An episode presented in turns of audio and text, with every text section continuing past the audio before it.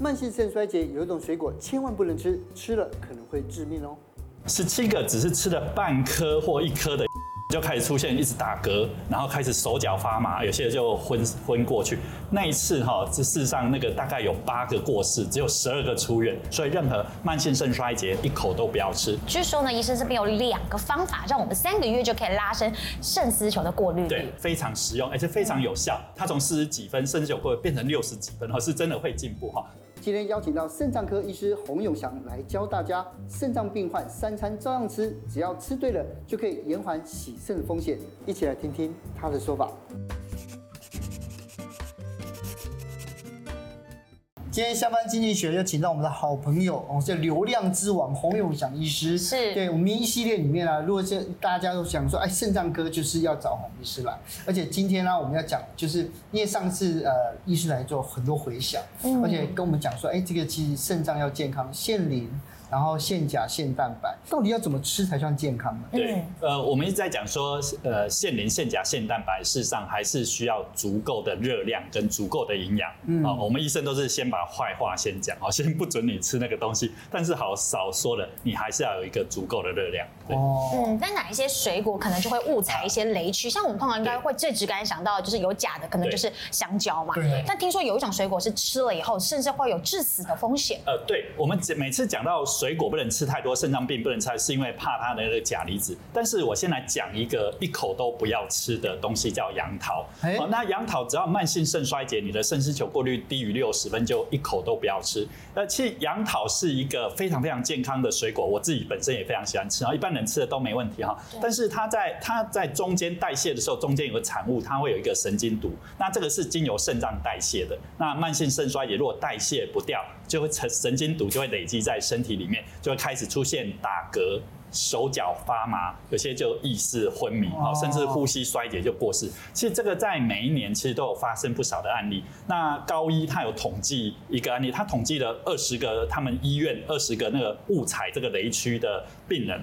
十七个只是吃了半颗或一颗的杨桃，啊，有三个是喝到那个杨桃汁，那就开始出现一直打嗝，然后开始手脚发麻，有些人就昏昏过去。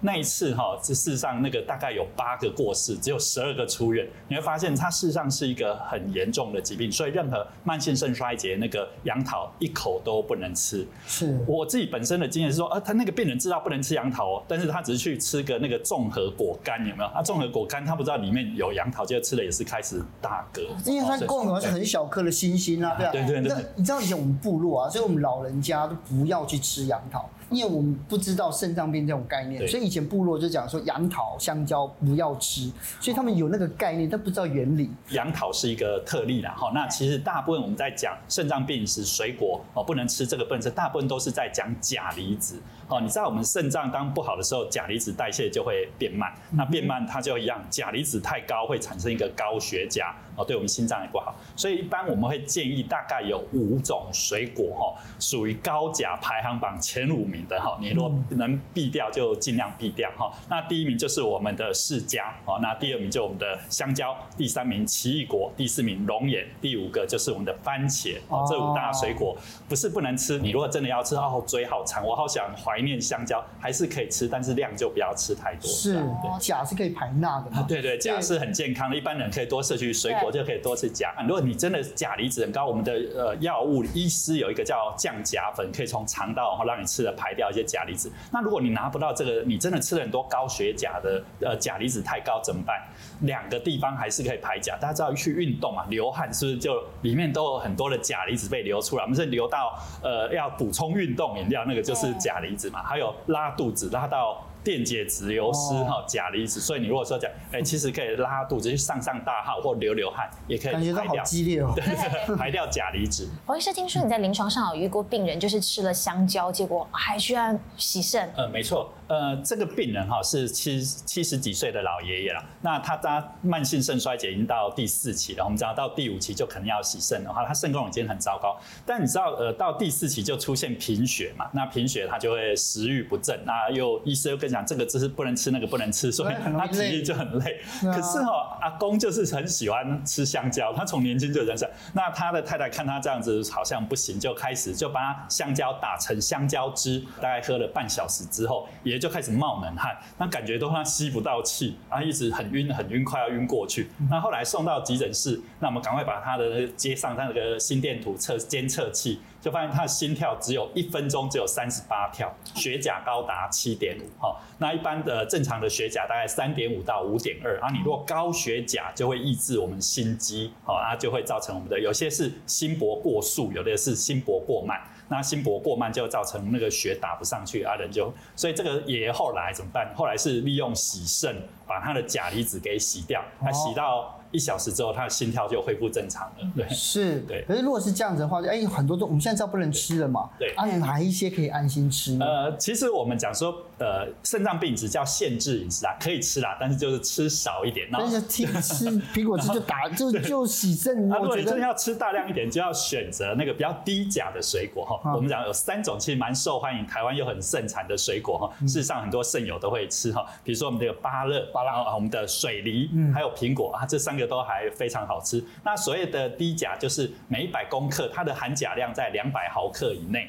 啊，它就可以量可以吃多一些。好，所以肾脏病病患不是说完全不能吃了哈，是，比如说一天还是可以吃五份的那个膳食纤维，比如三份蔬菜，两份水果，啊，两份水果一份大概拳头大嘛，那水果大概就是高钾的最多可以吃一份。啊，那另外一个就是吃低钾的这样子。是，洪医师，那我也想问一下，如果已经有肾脏病了，对呃这些病友来讲，是不是干脆吃水果的原型比就是喝果汁还要好？对，我尽量不喝果汁吗？对对对。上网讲到一个重点哈，我们刚刚讲怕吃水果，其实水果真的很棒，有维他命 C，又有膳食纤维，都是我们呃肾友需要的。那为什么要限制它？就是只有一个钾嘛。但是钾在哪里最多？其实钾在我们细胞里面最多。哦，当你把它打成果汁，好，刚。刚案例那个爷爷嘛，把它打成香蕉汁，它就会把细胞壁整个破坏掉，那钾离子就大量释放出来，哦，非常好吸收，好像你在喝一个高钾水一样啊，所以它的吸收就会更快。哦，所以吃呃不要打成果汁，果汁会更容易吸收。对，是，因为上次我们在看那个，就是上次洪医师来之后啊，后来就很多留言，留言里面其实最多的问题啊，就是说。到底这个肾脏病的病友，或者说有慢性肾衰竭倾向的，他们三餐应该怎么吃呢？嗯，其实帮大家来简单的回顾一下哦。上次呢，洪医师有讲到啊，可以吃一些好的油，比如说鱼油、橄榄油跟苦茶油。然后呢，蛋白的部分呢，其实是要稍微限制的，大概一天不能超过五份。那就是蛋、豆、鱼、肉类都是可以吃，但是像正常人是可以吃到十份，但是病友只能吃五份。那淀粉呢，就是吃水煮地瓜，还有低蛋白米。可是其实这看起来比较笼统一点，如果医医生呢，帮我们把它配成餐盘上面，可能大家会更直接。我一天三餐可以怎么吃？Okay. 呃、是上海有讲到有五份蛋白质。那我会建议还要五份的膳食纤维，然后有足够的热量。那我们把它变成一个三餐来看哈。我们所谓五份的蛋白质是三餐加起来五份哈。大概台湾人都早餐会吃的比较少一点哈。那我们就早餐给它分配一份的蛋白质，中餐晚餐各两份。早餐的一份蛋白质，你就可以一杯那种低磷钾的牛奶。那这种低磷钾肾友专用的牛奶热量都很高哈，就可以比较吃到足够。那我们再一份淀粉哈。那淀粉我们肾友选择的淀粉，大家知道淀粉有些含有蛋白质哦，嗯、所以我们要选择一个叫低蛋淀粉哈。白饭也有蛋白质，所以他们有一个叫低蛋白米哦。然后我们讲说一些水煮地瓜。还有我们的萝卜糕哦，米粉、冬粉、太白粉啊、蒟蒻啊，这些西谷米，这些叫做低蛋淀粉，就尽量选择这种低蛋淀粉哈。那早餐它就可以吃个哎，水煮地瓜，其实水煮地瓜里面也有一些膳食纤维哈，又是一个热量哦，所以还不错。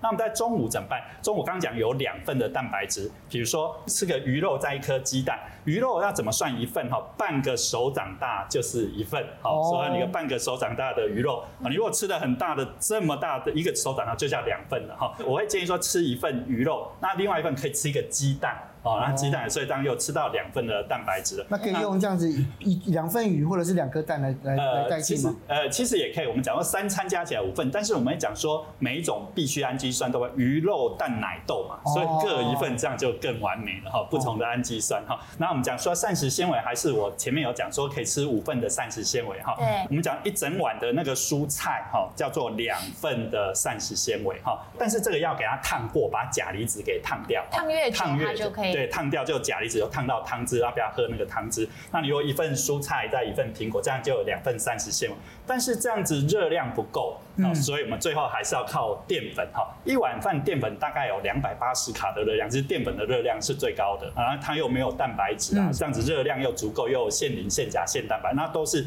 天然的食物，并没有任何的加工类食品。对，那晚餐可以比照午餐，那同样的。那万一啊，万一你的肚子还是很饿，好，比如说我要吃宵夜怎么办？哈，如果你看到你的三餐都已经吃到五份蛋白质，我肚子饿，那怎么办？那只能吃两种东西，一个是你再烫一份蔬菜来吃，第二个就是我们可以吃一些低蛋淀粉，好，你还可以吃一个呃水煮地瓜，可以煮个冬粉啊、米粉啊，好，或者说那个西谷米哈，这些都可以。就热量不够，饱足感不够，就用一些膳食纤维跟低蛋淀粉来补足。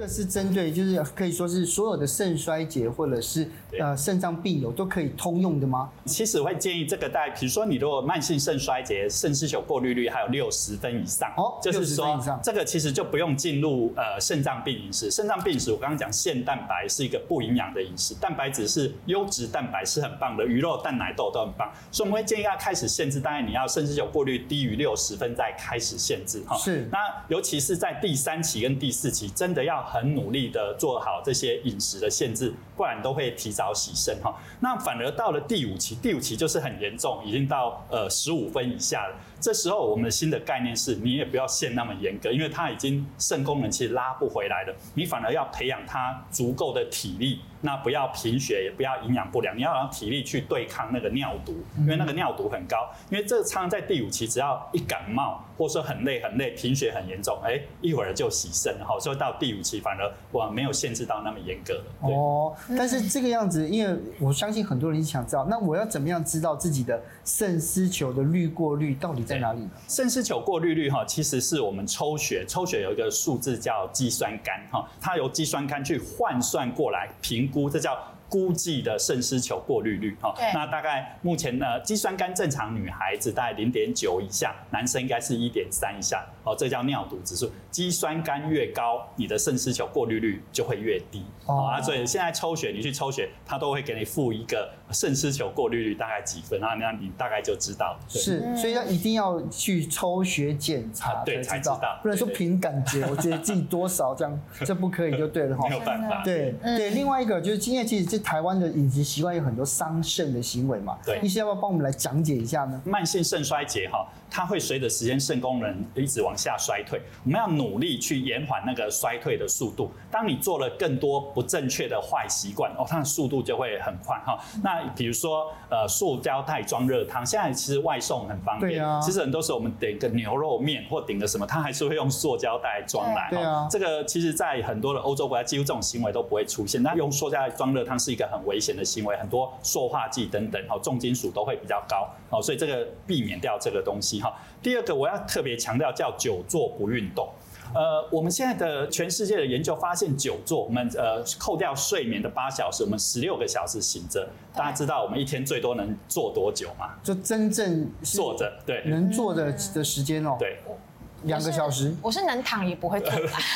六个小时，不要超过六个小时。不要超过六个小时。有十六个小时醒着嘛？可是我们有可能呃办公一坐八小时就在那边办公，对吧？所以他们后来研究发现。超过六小时，每增加一小时，就类似你抽两根烟的伤害。哦哦，那个是很凶猛的哦。他们发现，不管对我们的循环、我们的心肺功能、肾功能、哦大脑、骨头，因为我们处在一个呃蜷缩着的状态，其实是很危险。比如说去打那个，我们晚上熬夜，好去网咖。然后在那在那边大概两天就突然醒不过来了哈，因为一个肺栓塞。对。然后那个经济舱症候群，我们坐一个飞机十几个小时，这个也是。所以久坐是一个很危险的动作。那所以现在国外他们办公，你们我们刚刚讲说办公桌在那边打电脑就坐办，他们现在都可以架高，你就站着打。我现在在我家看电视也不不坐沙发，我都站着那边看，动一动啊，真的脚酸了再坐一下。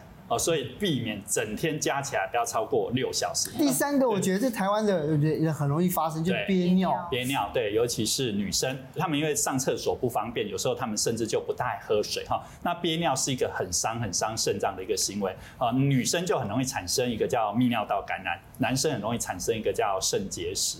那这个都会伤肾脏哈。所以那个一定要喝足够水，然后不要憋尿。嗯，那失眠熬夜的呃，失眠熬夜，大家有没有想？其实我们在照顾那些糖尿病的爷爷奶奶们，他们只要熬个夜哈，或者失眠了，隔隔天把它测他的血糖，哦，那血糖都高到爆表。那年轻人只要哦，你没有糖尿病，但是你熬夜，你隔天嘴巴就会破皮。医生想知道，熬夜如果说我凌晨三点睡，可是我是睡到隔天下午一点，这样算熬夜吗？理想的睡眠状态是六到八小时，然后一个很好的睡眠品质，那要十一点前入睡。那十一点到一点是分泌那个叫褪黑激素，嗯，褪黑激素是告诉我全身的身体哈，你已经在呃休息了。所以有时候看 3C 啊，那个有光的刺激也不会产生褪黑激素。那到了两点才睡，虽然我还是睡六到八小时，但是褪黑激素的分泌就很少很少。所以你看那些空姐有没有？他们常常那个时差乱来乱去的，他们都会自己去买那个褪黑激素来补充。好，那当然我们讲说有做研究，那个肾功能跟熬夜的关系。他们就说睡不到五小时的慢性肾衰竭的几率多了六十五 percent，六十 六十五 percent。对，我每次在网络讲讲不能呃不能熬夜，其实这些年轻人都很难做到。可是有时候是大夜班，我就是真的工作，我就是得熬。那这种时候我能不能用一些什么方式去至少不要让那个伤害这么大？我建议哈，第一个就是不要换来换去。其实我的护理师很多也上小夜上大夜哈，你如果习惯一个呃小夜班或一个大夜班，但是你也固定在那个班别，那这个还好。我们最怕的是这个礼拜小夜班，这个礼拜大夜班，哈，这个会更糟糕。这个会更医院一定会轮班，真的对，或科技厂都是这样。对啊，那太困难了，对啊非常难。其实常常是他们说伤肾脏的不是他的习惯，是他的老板。原来不止爆肝，还伤肾，伤心的，对啊。那最后一个是这个，其实大家都知道，就是那种滥用止痛跟消炎药。对，但真正在发炎的时候，假设我真的很头很痛啊，什么你不吃消炎药，其实处在一个身体发炎、慢性发炎，事实上也会造成我们肾功能的衰退哈，所以是呃，我们讲说像两面刃呐，你要吃这些消炎药的话，其实要有医师去调配这样的，你也不能放纵它，让它一直发炎。比如说我蛀牙，我好痛，我头痛，只有忍着痛，因为我肾功能不好，不想吃。可是，在发炎的时候，一样会伤肾脏哈，所以在正确的时候使用一些消炎药。那我们讲说短期，比如说我去拔个牙，吃个三五天的那个，其实大部分都 OK，你只要多喝点水，并不会影响到生。我们最怕的一些慢性头痛。什么慢性关节炎哈，然后一吃就是半年一年哈，那个就要非常小心了。所以叫滥用止痛是滥用。那台湾人其实不止爱吃药，更爱吃保健食品。对，保健食品对于这些肾脏病的病友们，会不会也是造成负担啊？呃，没错。因为哈保健食品一吃哈，常常都是一个很长期的哈，就不是它不是吃一个月两个月，他们有时候就吃一年两年。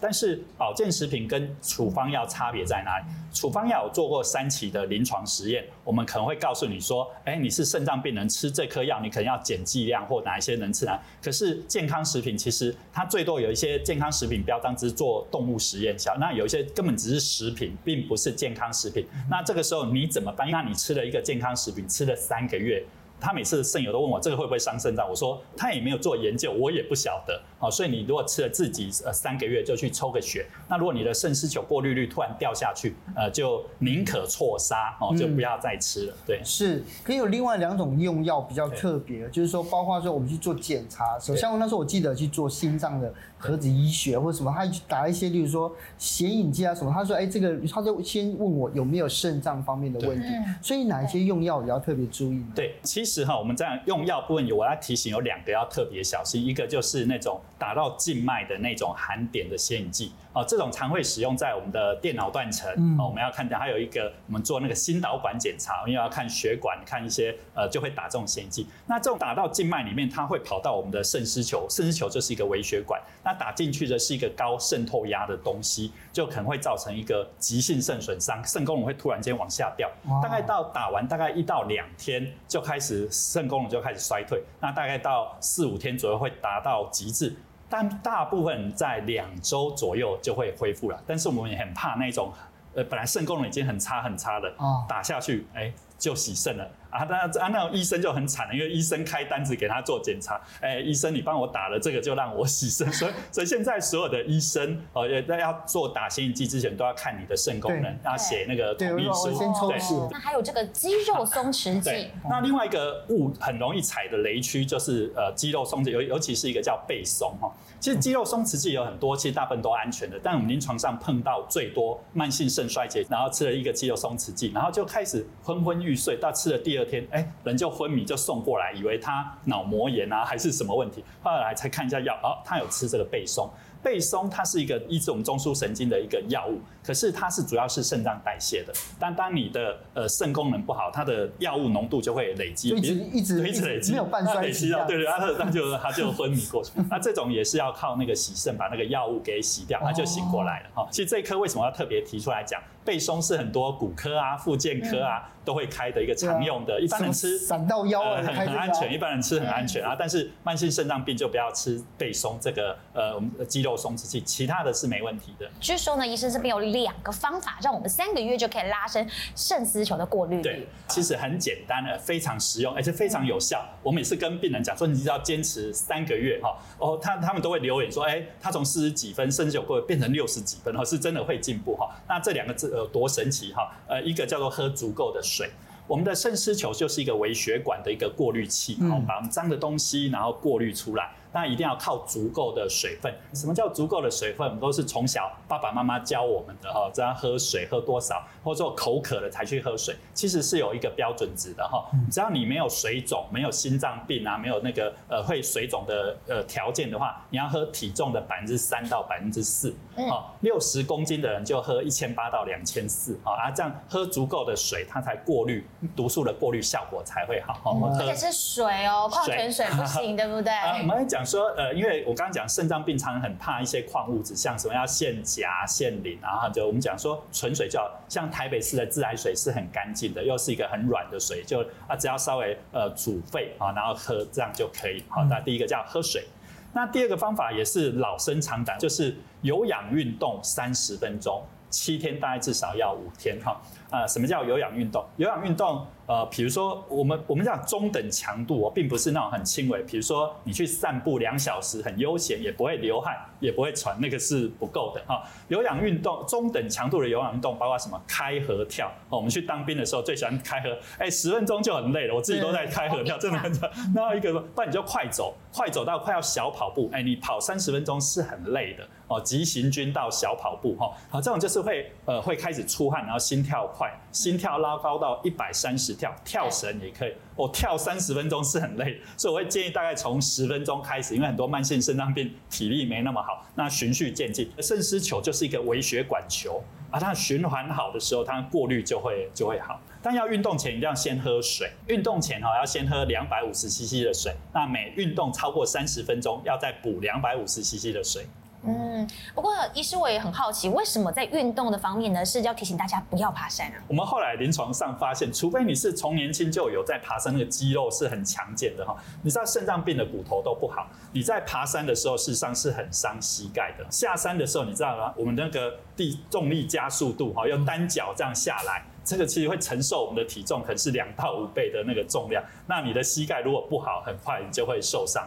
那到最后救了你的肾脏，伤了你的膝盖，你说哎，洪医师你害我的事，那这更惨哈。所以呃，我就建议大家走平地就好，那量力而为哈。哦，游泳啊，游泳，游泳也很棒，游泳是一个这不会伤，但是因为很多爷爷奶奶其实不大会游泳哈，所以很快，所以我们他们都说快走走平地就好了。嗯，这样子的运动针对洗肾的病友也适用吗？呃，对我们我们刚刚讲的叫慢性肾衰竭，要抢救他的肾功能啊，我已经肾脏都坏掉，在洗肾，那我就呃不要运动啊，其实不是哦。我们后来发现哈，已经在洗肾的病人更需要运动。你去看全世界那些呃先进国家的洗肾室，他们躺着或者说坐在椅子上洗肾，不是都要四个小时吗？他们是一边洗肾一边踩脚踏车哦。哎，你会发现为什么台湾都是一边洗肾一边看电视？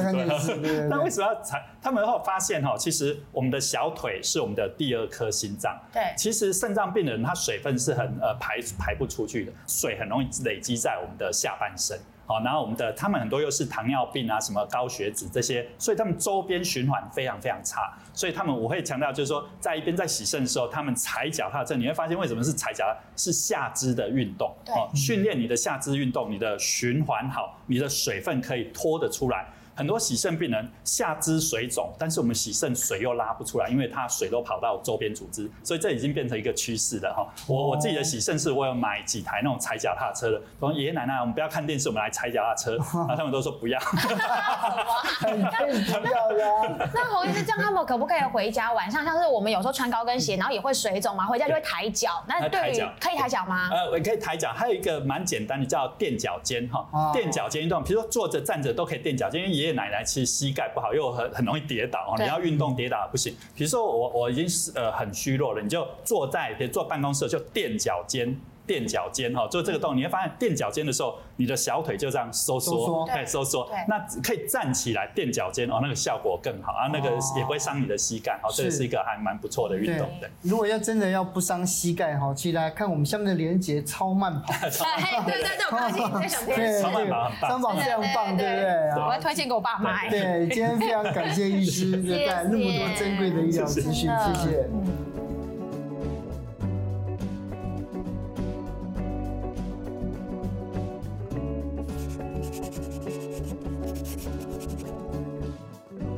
本集节目由下半身衣赞助播出。